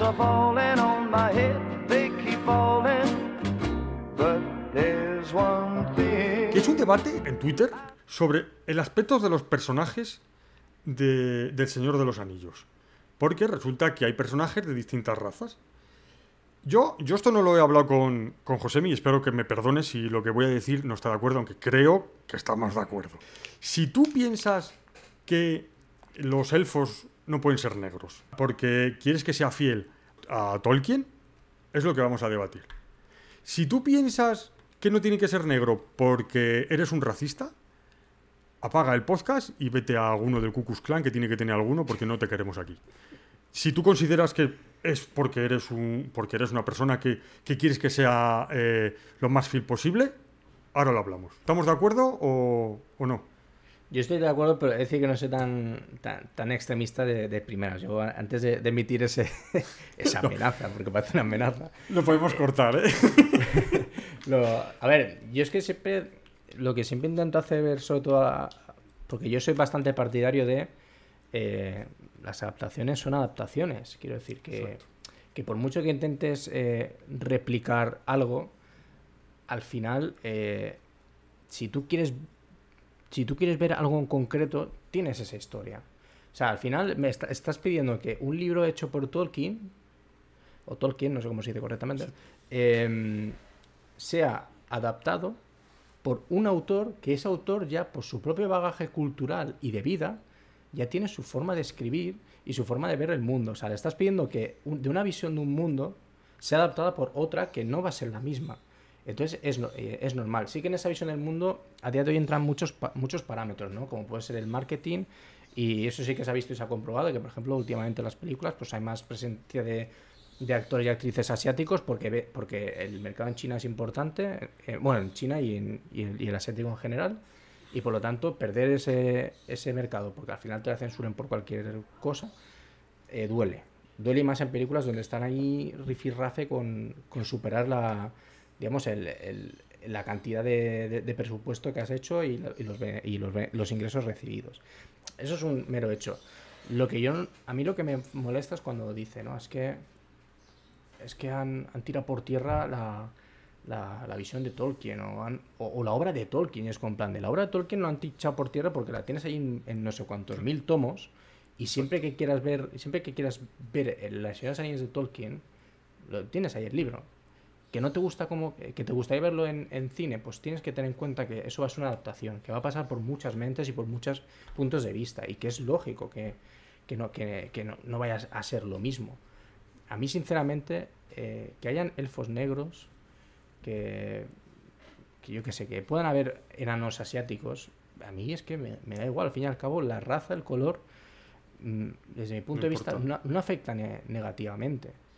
Quiero decir, no- Y esto también me ha pasado con una serie reciente que es en Sandman. En Sandman hay, hay diferencias entre, entre eh, personajes que en la obra, en la novela gráfica, son blancos y luego en la serie son negros. Y tú te quejas, pero lo que tú no sabes es que el creador de esa novela gráfica eh, ha estado detrás de esa serie. Y que al final, eh, el- no, no dudo mucho que Neil Gaiman, que es el autor de la novela gráfica, y en parte, no, no sé si showrunner, pero sí que una de las cabezas potentes de la serie, no creo que él tenga el, digamos, el, el poder de decir, eh, esto no me gusta, lo tumbo, pero sí que gran cosa de esa serie viene de su aprobación. Para que te des una idea, ¿no? O sea, que al final eh, él, él hizo Sandman con, teniendo una idea, ¿no? Y al final la serie ha hecho cambios porque al final todos maduramos, la sociedad madura y todos intentamos abrir un poco la, la mente y luchar por esta igualdad que, que, que, digamos, debería de haber en este, en este mundo. Entonces, a mí, sinceramente, mm, yo sí que abogo por el no hacer que ciertos personajes que son míticos, por ser hombres, vaya, por ser, por ser un hombre blanco, eh, ahora sea negro o sea una mujer, ¿no? Así que yo, yo abogo más porque creen nuevos personajes, ¿no? Y Ahí con estamos. esto, y con esto pues pongo nombres y apellidos. Pues eh, James Bond se está diciendo que puede que sea negro, o sea, que puede que sea Idris Elba o que puede que sea mujer, ¿no? Y a mí, a mí el mero hecho de que sí que interprete Idris Elba me daría igual que siguiese siendo James Bond. Es más, yo lo apoyaría porque Idris Elba me parece un tío súper guay, me parece un actorazo. Sí que el hecho de que vayas una mujer, ya Jay sí que vería que mejor vamos a intentar hacer un, un personaje nuevo que sea atractivo y a lo mejor sale bien, ¿no? Como ha pasado en Mad Max, que Mad Max en la última que sacaron salió el personaje Furiosa y ahora va a tener un espino. Exacto. Exacto. Entonces yo sí que, que abogo por eso. Estoy totalmente de acuerdo. No se puede decir mejor. Si tú consideras que hay que hacer un personaje femenino, no cojas un personaje masculino y lo vuelvas femenino. Escribe, esfuérzate y haz un personaje para, para una mujer que sea potente y no tengas que buscar a un hombre que era potente para hacer a la, mujer. Lo voy a trasladar ya desde mi punto de vista como, como escritor. Yo como escritor, yo cuando escribo un personaje, lo tienes en la mente. ¿Cómo lo tienes en la mente? Pues como culturalmente tú eres.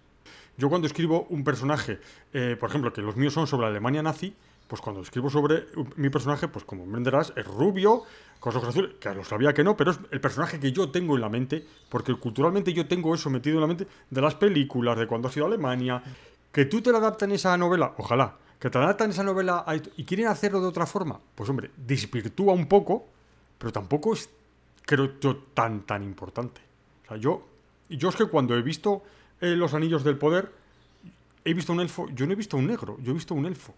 Me molesta más que sea realmente un elfo que no, que, que no el color de, él, de la persona.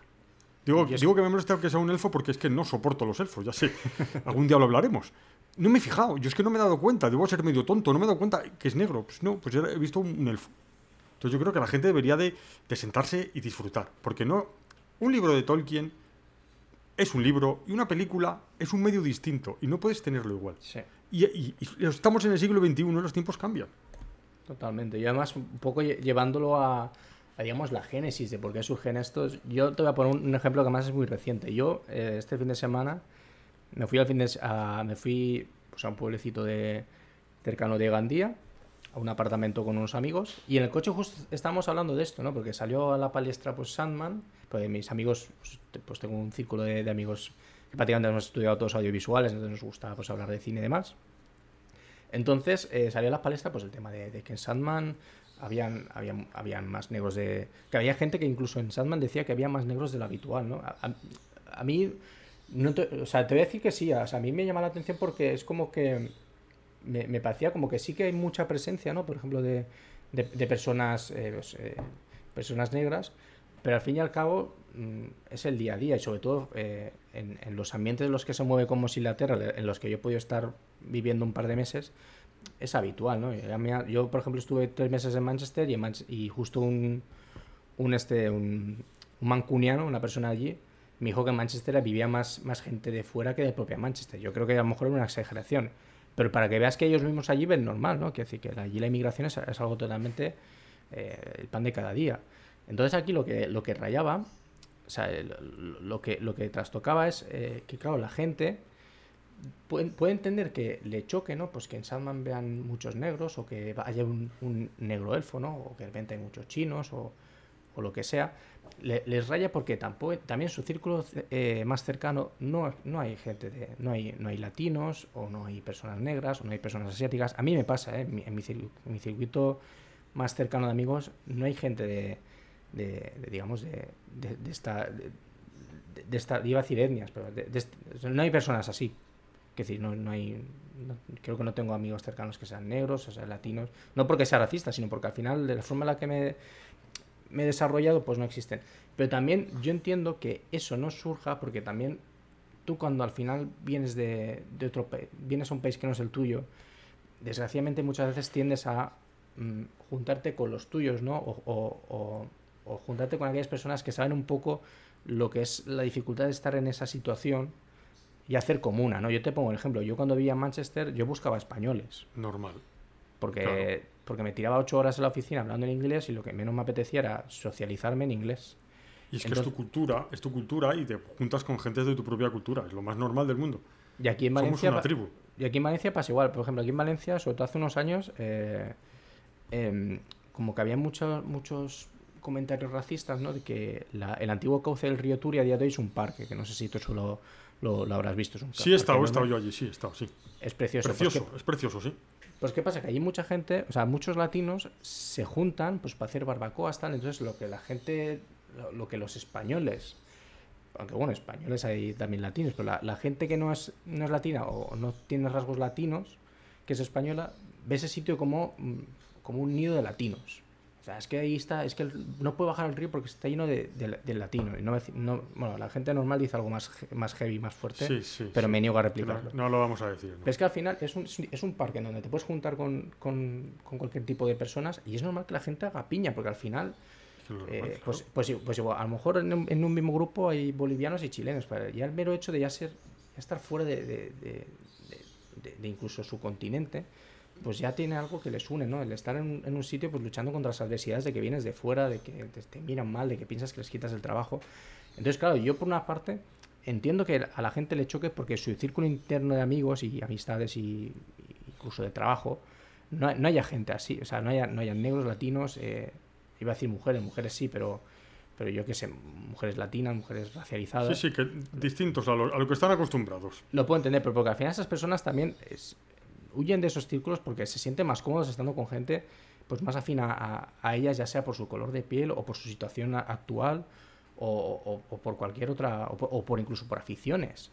Entonces, por eso yo un poco lo que, lo que explicar es eso, que yo entiendo que la génesis de, esa crítica viene a que mm, no estás, no estás habituado en tu día a día a tratar mucho con esas personas Y ver su representación constantemente en, películas y series te molesta. Pero es que tienes que abrir la mente y tienes que darte cuenta de que la vida es así. Y la gente que estás viendo en las películas y las series no es tu círculo interno, sino son desconocidos que para nada tienen, o sea, que para nada tienen relación con, con tu círculo interior, con, tus- con tus amigos más próximos y con tu familia más próxima, y que esa gente existe. Y que porque tú no te relacionas con ese tipo de personas, tienes el derecho y el poder de decir que eso está mal porque es que salen muchos negros en esta película, salen muchos chinos. No, es que, es que en esta vida hay muchas, muchos negros. Pues muchos chinos, y muchos me- chinos sobre todo. Y merecen su representación. Y yo creo que con este, con este speech yo ya me puedo callar. Yo, so- yo, sí, yo, yo solo voy a decir una cosa, que es que me parece, dos cosas. La primera, me parece muy, muy, muy triste como sociedad que te pongas a ver una película, una serie, de eh, los anillos del poder o la de los dragones, y que en vez de ver un personaje veas un color de piel. Me parece tristísimo. Me parece lo peor de nuestra sociedad. En vez de ver lo que tienes que ver, que es un personaje, o ver eh, un actor, tal, no, estás viendo su color de piel, o su raza, o sus rasgos. Me parece tristísimo, pero tristísimo. Y lo segundo que quería decir es sobre lo de las adaptaciones. El otro día lo oí, por cierto, os animo a que escuchéis un programa de radio que se llama Sucedió una noche, de la cadena Ser, que es sobre cine clásico, que es una verdadera maravilla, lo podéis encontrar en podcast sin ningún problema. Primero os escucháis distintas miradas y luego Sucedió una noche, en la que hablaban sobre la película Psicosis. Y que Norman Bates, cuando lo escribió Robert Bloch, el, el escritor, era un personaje gordo y calvo. Y lo interpretó Anthony Perkins, que era todo lo contrario. Era un señor alto, delgado y con pelo. Es una adaptación, señores. Adaptemos una obra y ya está. Y dejémonos, disfrutemos de lo que estamos viendo. Que no nos guste, que lo critiquemos porque sea mala de narices, porque estamos hartos de dragones, porque los elfos son amigos de Pablo Coelho y no dicen más que cosas raras. Lo que sea. Pero por favor, olvidémonos del color de piel de la gente. Es que es una vergüenza. Que hayan tenido que salir los actores de la saga principal, de las películas de. de la película de los años 2000, del 2000, ¿no? Que con, una, con una camiseta que pone todas las razas son válidas. o sea, Por favor, es penoso. Yo también he terminado con mi speech, un speech más duro, así, porque eh, José es más tranquilito, pero yo me enervo de vez en cuando. Solo diré, Bueno. que, solo diré que adaptemos nuestra mirada a las adaptaciones. Exacto. Eso es muy de un elfo. Sí, Es que sí. un día, es que un día tenemos que hablar de los elfos porque es que, bueno, que no quiero hablar de elfos porque todos se nos van los millones de, de escuchantes. Bueno, vamos con el tema de la actualidad.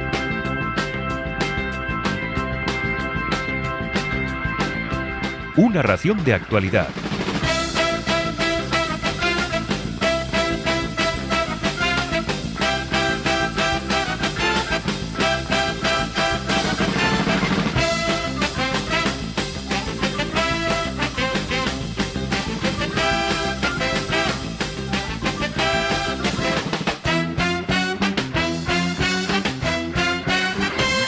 Quería hablar, si podíamos hablar, de, de los Anillos del Poder, pero como serie. Yo he visto dos episodios, tres, los tres episodios, José Mía ha visto dos. ¿Qué te Mm. parece la serie? En sí, como serie. A mí me pasa un poco como, como te dije la, la anterior vez con, con, juego- con el juego del dragón Ibercillo. Ostras, vaya, vaya, vaya mezclete iba a hacer. Con, con The House of the Dragon, que, que al final es el principio, entonces es difícil hacerse una idea. A mí por lo pronto me está gustando. Sí que mi círculo de, amigos no les está haciendo mucho, mucha gracia la serie. A mí lo puedo entender, pero sí que me da la sensación como que te está mostrando que hay mucho potencial para lo que están contando ahora mismo. O sea, no sé si luego la cosa arrancará mejor y, y- y, digamos será más, más entretenido, pero eh, ya te digo, me da esa sensación como que te está mostrando un potencial enorme porque al final no estás viendo una serie, estás viendo cine, o sea, el tratamiento visual, Sí, sí, sí, de cine, sonoro, de espacios, de arte, es todo, es todo, es una película. O sea, es que hay gente que dice, "Guau, es que se ve mucho mejor que, el, que, el The House- o sea, que la Casa del Dragón. Es que es normal, es que tiene, tendrá seguramente el doble de presupuesto y además eh, la Casa del Dragón tiene una concepción, yo quiero mucho más serie, ¿no? Sí que es cierto que tiene, a veces tiene algunas escenas ¿no? o, o algunos encuadres sí que son más de querencia cinematográfica, pero al fin y al cabo es eh, plano contra plana- plano A, B y C las conversaciones y ya está, no, no quieren reinventar la rueda. Aquí sí, ya sea porque a lo mejor quiere hacerlo el propio Bayona, porque ya te digo, quieren dar una, una perspectiva más, más cinematográfica. Pero a mí a grandes rasgos me parece eso, me parece que para lo que están contando ahora mismo tiene más potencial y que debería de, digamos, arrancar. Ahora solo falta que el tercer episodio haya sido la hostia y estemos quedando aquí como unos panolis. No, no, le- yo el tercero lo he visto y no Ah, es la vale. hostia. Es más, todo- no es que sea todo lo contrario, es- para mi gusto están yendo demasiado lentos. Hmm. Son un poco, están siendo un poco lentos y bueno, esperemos que la explosión final o que eh, sea increíble o que vaya eh, increciendo. Que yo me voy a quedar con una cosa que has dicho que es sobre el presupuesto. Ahora nos fijamos en las series, sobre todo en que tiene un presupuesto muy alto. Yo sigo pensando, y es mi batalla de siempre, que esos presupuestos altos se están gastando en efectos especiales, en, todo lo que tú quieras, en, en lo, que- en lo que se gaste en ese, ese dineral, eh, en localizaciones, lo que sea, y no se lo están gastando en el guion. Sé que, sé que parece que una cosa muy bruta que acabo de decir, pero es que es que lo más importante de una película para mí es el guion. Tú puedes tener todos los efectos especiales que quieras, pero como no tengas un buen guion, no tienes nada. Igual es porque soy escritor y considero que la palabra escrita es más importante que... No, no la palabra escrita, sino la palabra escrita que luego se puede ver a- en, el, en el cine es más importante que los efectos especiales. Entonces yo creo que, se- que nos estamos fijando demasiado en los efectos especiales, en que queda muy bonito, que se ve muy bien, y luego en el fondo los personajes no tienen holgura, no tienen una base. Entonces yo creo que eso es muy triste. Sí, un poco la, la- la frase hecha de mucho ruido y pocas nueces, ¿no? Que al final es, es- está- el, producto en sí es muy bonito, pero no llena, ¿no? Es como, como estos platos de, de cocina moderna que existen ahora- a día de hoy, ¿no? Pues Sí. eh, sí, a mí, no sé, es que ya, ya te digo, a mí mm, no me engancha ta- no me está enganchando tanto, pero porque también eh, es que la gente lo compara con la Casa de los Dragones, porque al final, perdón, la Casa del Dragón, pero la Casa del Dragón al final tiene un entramado político y, y- social entre ellos, ¿no? Es- y que, que- ves que yo creo que es- esta serie, o sea, de los Anillos de Poder es más como una aventura y lo otro es como una, di- diciéndolo muy barbaridadamente, pero como una telenovela, ¿no? Un poco entramado político, entre sí, ¿no? Como que la, la lucha por el, por el poder. A mí eso me, me parece que, que bueno, que hay que darle, hay que darle paciencia a los Anillos de Poder, sobre todo teniendo en cuenta que quieren hacer cinco temporadas. Que a mí, a mí me parece que es querer abarcar más de lo que se puede llegar desde, desde tu primera temporada. Pero bueno, Amazon tiene, el tiene suficiente dinero como para hacer lo que le dé la gana.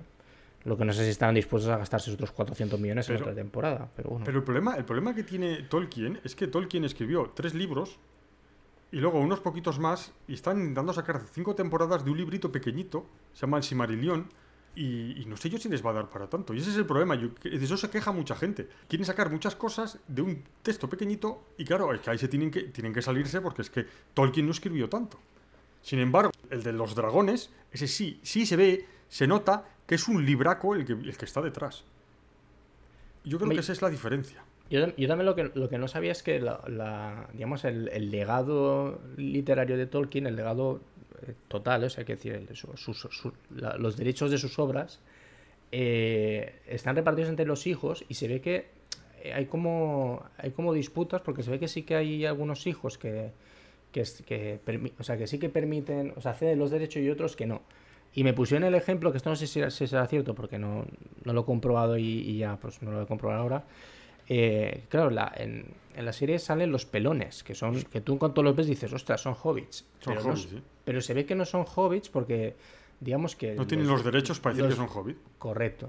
Eh, Pero aún así me, me parece que el hecho de cómo están escritos los pelones me parecen me parece que está, o sea, eh, me parece que lo salvan muy bien porque al final los hobbits siempre te lo han vendido en la película como que es un, un pueblo muy muy esto, eh, nómada, nómada no, lo, lo anterior, ay, ¿cómo, cómo se dice lo contrario nómada? Eh, Sedentarios. sedentarios, ¿no? O sea, es, es un pueblo que vive en Hobbiton, o sea, es, es- sí, un pueblo, es una población que vive en Hobbiton. Hobbiton, jo- sí, sí, sí, no sé. Ese es el de los hobbits. Vale. Sí, y, y no quieren salir de él, ¿no? Entonces, es como, son muy hogareños, son muy lugareños y, y no quieren salir de ahí. Y los, los pelones te los venden como, son todo lo contrario, al final es, es un, es un poco, son ambulantes, ¿no? Van de aquí para allá, entonces, por eso yo al principio pensaba que no eran hobbits, porque los veía demasiado ambulantes como para ser hobbits. Y claro, mi colega me dijo, no, no, es que no tienen los derechos para llamarlos hobbits, pero en teoría son los hobbits. Y yo, ah, yo, pues, pues me, me parece curioso, ¿no? Entonces, para que veas que al final esto es una adaptación, pero no del todo porque tampoco tienen todos los no derechos. tienen todos los derechos, no pueden, es, es bastante curioso. De todas formas, a mí yo creo que le pasa a más gente, eh, por, por lo menos porque lo he oído en las redes sociales, yo es que me pierdo con, con la serie de Los Anillos, yo me, me pierdo, es decir, yo a veces dicen, he llegado a la, a- a la isla del no sé qué, al tal, y me pierdo, es que no sé dónde están. eh, no sé si es un sitio importante, si es un sitio que tenía que saber yo que era o, o que me lo están presentando. Porque ha habido, hay una escena, en, creo que es en la tercera, no voy a desvelar nada, en que llegan a un sitio, no, no voy a desvelar nada, sobre todo porque no sabría qué desvelar. Llegan a un sitio y dicen, hemos llegado a la isla de... y lo dice com- como, como que, el- la persona que lo está oyendo, o sea, nosotros tenemos que saber lo que es y tenemos que asombrarnos del sitio donde ha llegado. Y a mí me deja un poco frío porque no sé dónde están. Entonces, yo creo que no sé si es, si es por mi culpa, por culpa de ellos que no, no me lo han explicado bien, o porque yo debería de saber dónde, dónde han llegado. Es, es que son, son cosas muy entramados muy raros. Yo es que me pierdo. Entonces, como esto- encima estamos viendo las dos a la vez, yo no sé si va a salir un dragón en una en el otro, si va a llegar el anillo con Cersei y tal. Me- yo- me- es un lío. Es un lío. Pero oye, es- pero oye, pero vamos a disfrutarla. Yo lo que digo, Sí. es, es como con Luka Doncic. Hay que disfrutarlo. Esto es para los demás Ball que nos escuchen. Bueno, yo creo, Josemi, que, que alguna cosa más de... ¿Quieres hablar de la actualidad? ¿Algo que te No, yo creas? creo que, que ya está prácticamente todo. Llevamos ya hora y, hora y pico. Sí creo es que, sí, es que además también, como ya te digo, como estaba bastante liado estas semanas, tampoco he tenido mucho. Bueno, estoy viendo una serie que se llama Irma Beb, que me parece el concepto que es interesante, ¿no? Es La, como- la francesa de que están haciendo una película de una película antigua. Sí. ¿Es esta? Vale. Me parece interesante, lo que pasa es que no quiero decir nada porque aún no me la he visto entera, pero yo sí que llevo cuatro episodios, creo. Es un poco y- rarica, ¿eh? La serie, ¿eh? Un poco rarica. No, Oye. no es fácil, ¿eh? No, no, no, no es fácil, pero yo la recomiendo igualmente. O sea, a mí me parece un, un ejercicio de... Iba a decir cinematográfico, pero bueno, una- un ejercicio de una obra audi- audiovisual bastante, bastante novedoso, eh, por lo que yo co- cosas he visto y he, y he deducido y, y- y me he informado. Porque es que ya te digo, como tampoco la he visto del todo, prefiero callarme, no vaya a ser que luego haga alguna cagada. Pero, pero no si- sé, ya te digo, yo he visto cuatro episodios y la recomiendo, por si alguien tiene curiosidad, está en HBO. Ya te digo, sale Alicia Vikander, que últimamente no hacía muchas cosas, pero siempre, es- siempre es agradable ver cómo, cómo actúa, pero me parece una buena actriz. Y, y nada, también tienes un momento gracioso, no sé, es bastante curioso. Si, si queréis de verdad, y esto lo digo totalmente de cierto, ¿eh? si queréis de verdad saber cómo funciona un rodaje, miraos la serie, porque o sea, lo explica a la perfección. Pues, sí, la verdad que yo he visto un poco, creo que he visto dos episodios. Eso, veis que es, es una película, es una serie un poco, para mí es un poco extraña. Sí, es Bueno, te, engan- ya- te engancha o, o no te engancha, ya está. Exacto, es, estás. Y muchas veces, yo es que eh, si te engancha, pues lo ves, y si no, hacer esfuerzos para nada. Hay veces que he oído alguna serie que, que la dejas a- al principio y luego te dicen, venga, verla, intenta verla, intenta verla, y, y y luego la ves y te gusta muchísimo porque pasas ese, ese cachito que no te, que no te engancha y es, y es muy buena. A mí me, pasó eso con The Wire. The Wire no fui capaz de ver al principio y luego cuando por fin me enganché un poco me pareció una serie maravillosa. A mí igual, ¿eh? Yo empecé a ver la primera temporada, dije, ostras, esto no. O sea, esto es lentísimo. La dejé, me dijo un amigo, es que tienes que verla sí o sí. Entonces pasó un año, la vi y. Sí, no me arrepiento de, de haberla vuelto Sí, a sí, ver. a mí también es una película, es una serie que se recomienda también. Bueno, y ahora vamos a hacer un anuncio. Vamos a tener, tenemos una colaboradora, porque somos eh, un podcast que va creciendo, acabamos de empezar y va creciendo a marchas forzadas. Tenemos una colaboradora que hemos grabado esta mañana, he grabado esta mañana con ella su presentación, que va a estar en San Sebastián, en el Festival de San Sebastián. Por nosotros, bueno, por nosotros no, va a estar allí porque le encanta ir a los festivales, pero va a estar en la alfombra roja. No va a estar en la alfombra roja viendo desde fuera, sino va a estar dentro de la alfombra roja y va a ir a ver la gala y nos va a decir todo, va a intentar entrevistar gente. Por favor, no os lo perdáis. Iremos subiendo las entrevistas que vaya haciendo, algunas llamadas que haremos para ver qué está haciendo y no lo podéis perder, ¿eh? Y además Bueno, es que- sí. y además es que la- esta nueva integrante es, es, de mis tie- es de mi tierra, es de Valencia. Tengo otro valenciano. Bueno, bromas aparte, lo vamos a. Voy a subir dentro de poco eh, para que escuchéis eh, la entrevista que hemos hecho hoy con ella, para que la conozcáis. Y ya está. Yo creo que con esto hemos terminado, ¿no? Sí, yo creo que ya hemos, hemos repelido muy bien hablar sobre la vida de Brian, sobre, sobre cine de superhéroes y sobre que hay que ser tolerante y, y no ser tonto. Exacto, Y- no ser tonto y, y ya y está. Que, que es lo más importante y disfrutar, por el amor de Dios. Y, po- y por favor, eh, eh, si alguien quiere dejar un comentario en iVoox, sobre todo que diciéndole, Josemi, por favor, graba antes para que me, me metáis caña. no, aquí se graba cuando uno puede. Cuando uno puede. Pues bueno, eh, saludos a todo el mundo, disfrutar. Josemi, ¿qué decimos? Pues nada, que un saludo y hasta la próxima. Pues sale, a disfrutar de la vida. Always look on the bright side of life. Always look on the light side of life. If life seems jolly rotten, there's something you've forgotten, and that's to laugh and smile and dance and sing. When you're feeling in the dumps, don't be silly chumps. Just purse your lips and whistle, that's the thing.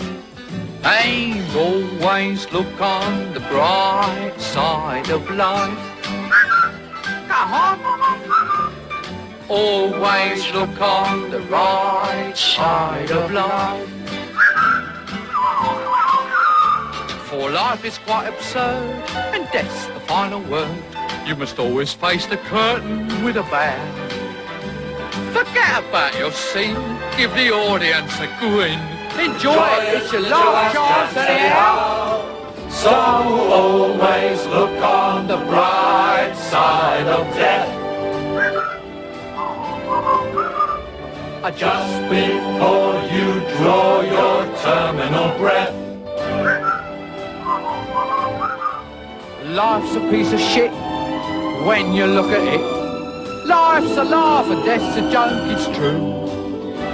You'll see it's all a show, keep 'em laughing as you go. Just remember that the last laugh is on you. And Always look on the bright side of life. Always look on the right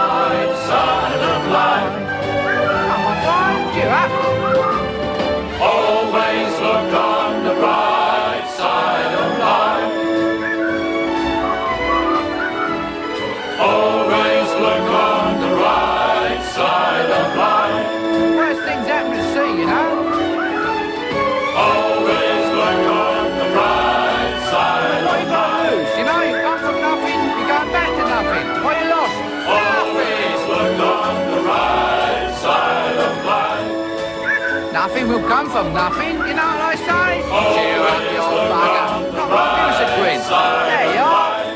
See? The end of the film.